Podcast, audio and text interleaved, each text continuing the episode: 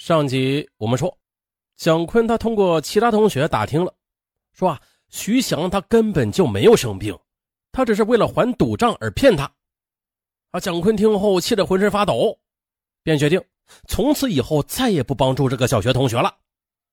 可是没过几天呢，徐翔再一次赌博又输了钱，他又故伎重演，但是这回啊，蒋坤却在电话里边气愤的揭穿了他。我们是这么多年的朋友，你竟然骗我！以后啊，我不会再相信你了。说完的就挂了电话。这，这是徐翔始料未及的。结果啊，他因为无钱还赌账，被几个小混混打的是满脸是血。被同学扶回宿舍之后的，面对大家的取笑，他不仅对蒋坤充满了恨意。在养伤的几天里，他越想越觉得蒋坤不够意思。关键时刻竟然作弊上官，这个仇我一定要报。伤好之后，他欺骗同宿舍的刘志伟和宋伟说：“不瞒你们说的，我小时候救过蒋坤的命，现在他竟然这样对我，真是忘恩负义。不行，我咽不下这口气，我要回去搞他一下，再向他在郑州的父母要一笔钱。嗯，你们敢帮我吗？”徐翔又接着吹嘘蒋坤家里的父母是如何如何有钱，诱惑之下，这刘宋二人竟然就答应了。十月十六日，徐翔带着两个同学从商丘来到民权县，又在西关找了一间破旧空房作为作案地点，寻找时机准备动手。十八日是星期日，蒋坤在家休息。到了中午十二点多钟，徐翔给他打电话说。我上次不该骗你，那这次我带来了两个同学来玩，你能给我一个面子吗？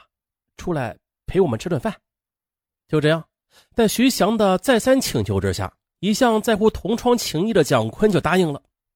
可是，当徐翔的两个同学啊见到高大帅气、一脸真诚的蒋坤之后，突然间就害怕了。这徐翔再三使眼色，他们就是下不了手。无奈之下。徐翔只好让蒋坤吃过饭之后就回去了。嗯，绑架失败。蒋坤走后，徐翔向两个同学吼道：“你们也太不讲义气了吧！说好要搞他的，你们怎么又害怕了呀？我不能白来一趟的，我一定要弄到钱才行。”当天下午的，徐翔又找来了另外一个小学同学曾志超。这个曾志超，他在初中毕业之后就成天的在家里无所事事。得知徐翔的计划之后，他正愁无钱上网呢，当即的就同意了。徐翔约好曾志超之后的，事先将水果刀和绳子放到了那间废弃的房里。当晚的，徐翔和曾志超以小学同学的身份再次请蒋坤出来玩。蒋坤不知有诈，便跟他们来到了那间废弃房的附近。就在走进那间废弃房的时候，徐翔突然说了：“哎呦，我想进去小便一下。”你们在外边等我一下啊！可是他进去之后很快又出来了。哎，里边太黑了，我有一千块钱掉里边了。你们一起进来帮我找一下吧。蒋坤跟着便进入房内。那走在后边的徐翔呢？他突然呢从后边用胳膊勒住了他的脖子。蒋坤一边奋力反抗，一边大叫。徐翔很紧张。便拿起事先准备好的水果刀，一边向蒋坤的胸口乱扎乱捅，一边骂道：“你他妈敢不帮我，我就让你死！”可怜的蒋坤呐，他还未明白是怎么回事呢，就永远的倒在了血泊中。杀害蒋坤之后的徐翔拿走他身上的一百多元的现金。几天之后，见一切风平浪静，他便又从蒋坤手机里翻出了刘静梅的电话。十月二十二日。刘静梅听说儿子几天没有到学校上课了，也无法联系上，顿时感觉情况不对劲了，于是就慌忙的报了案。公安机关立刻展开调查。次日，刘静梅又接到一个陌生手机发来的短信，并且以蒋坤的口吻写道：“妈妈，我跟别人出来做生意，但是亏了钱，现在我得赔别人一万块钱。”其后，刘静梅又多次接到恐吓信息，要他汇三万元到指定账号。否则啊，你就替儿子收尸吧。不过很快的，二十六日，公安机关通过技侦手段便锁定了犯罪嫌疑人。次日，又在商丘市将徐翔和曾志超给抓获。当蒋明夫妻得知儿子遇害的真相之后，痛不欲生，并且很不理解呀。要知道，他们多年来一直谆谆教导，并且支持儿子乐善好施。可是呢，他们做梦也没有想到，竟是他们从小到大对儿子的这种向善教育，最终是把儿子推向了死亡的深渊。他们痛心疾首啊，连连问天：培养儿子助人为乐的优良品质，难道错了吗？啊，不是的啊，这个也不是说绝对错了。嗯，我们今天呢，就来详扒一下这个向善教育，它到底是好还是坏？那咱们也不说这犯罪嫌疑人他最后是被怎么判的啊？这个卷宗里面也没有写，咱们直接直奔最关键的主题。嗯，智慧力、道德力和意志力三个要素组成了一个健康的人格。他们是决定人的成功和自我实现的基本心理素质。那这三个要素越强，这个人的潜能发挥的程度就会越高，对社会的贡献。也就可能越大。如果一个人的这三个要素足够强大，并且平衡，呃，我们呢就把它比作成一个等边三角形，啊，这三大要素非常协调，那么这个人格自然的潜能就会得到最大程度的发挥了。可是呢，如果你仅片面的发展其中一个力量，咱们前面说了三大要素：智慧力、道德力和意志力。三大要素只发展其中一个要素，这样就很危险了，就会形成不健康的片面人格了。啊，我们啊把这个例子挪到蒋明在教育儿子之中，他呀就是有两个误区。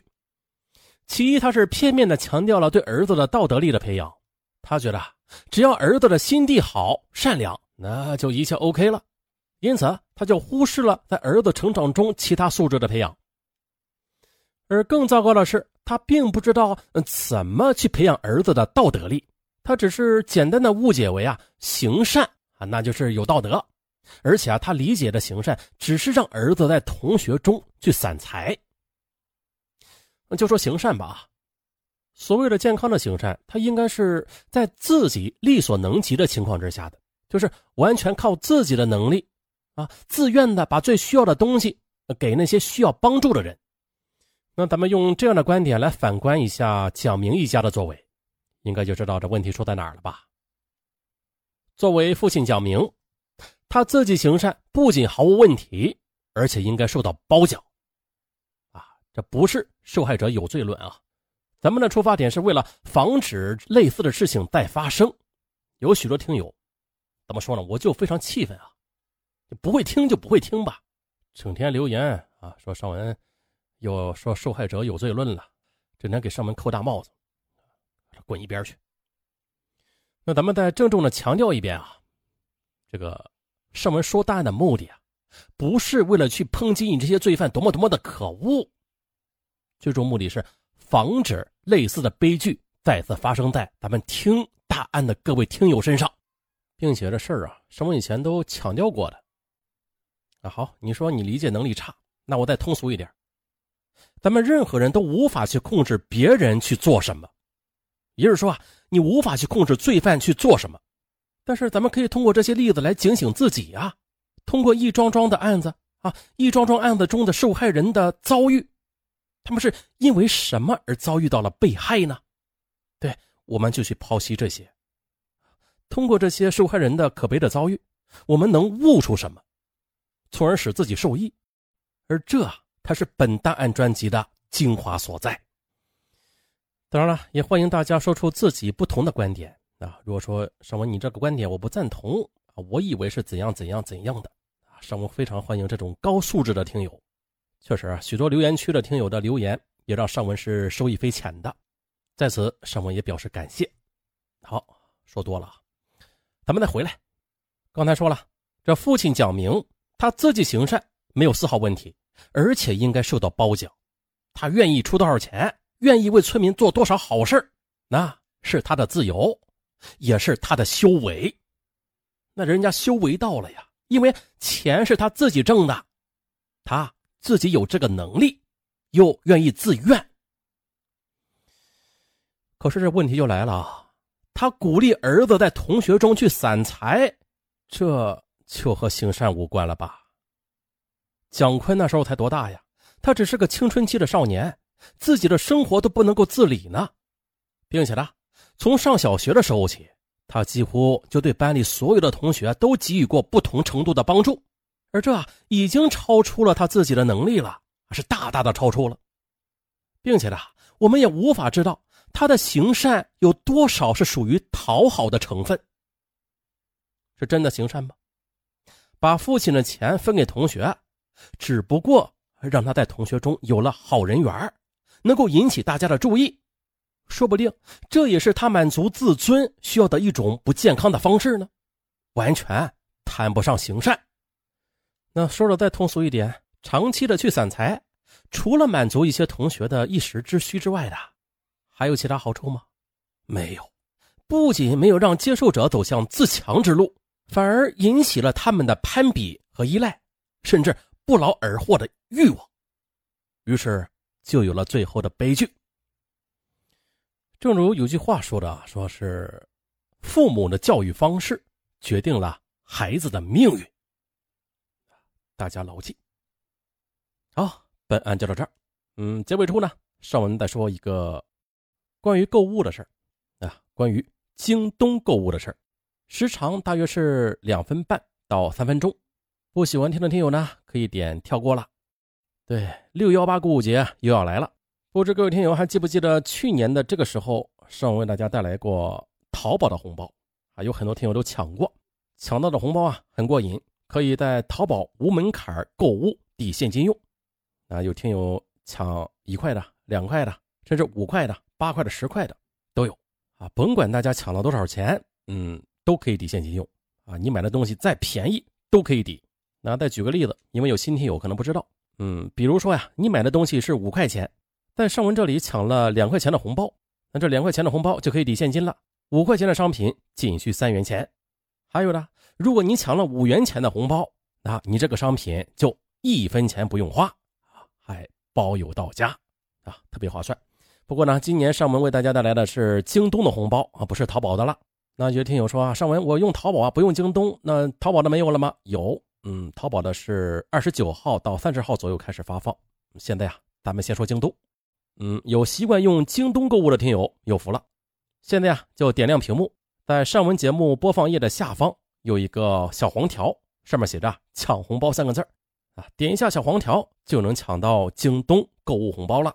嗯，还有一种方法就是打开京东，输入“大舌头上文”几个字大舌头上文”五个字也能抢到红包，也就是说，两种抢红包的方式。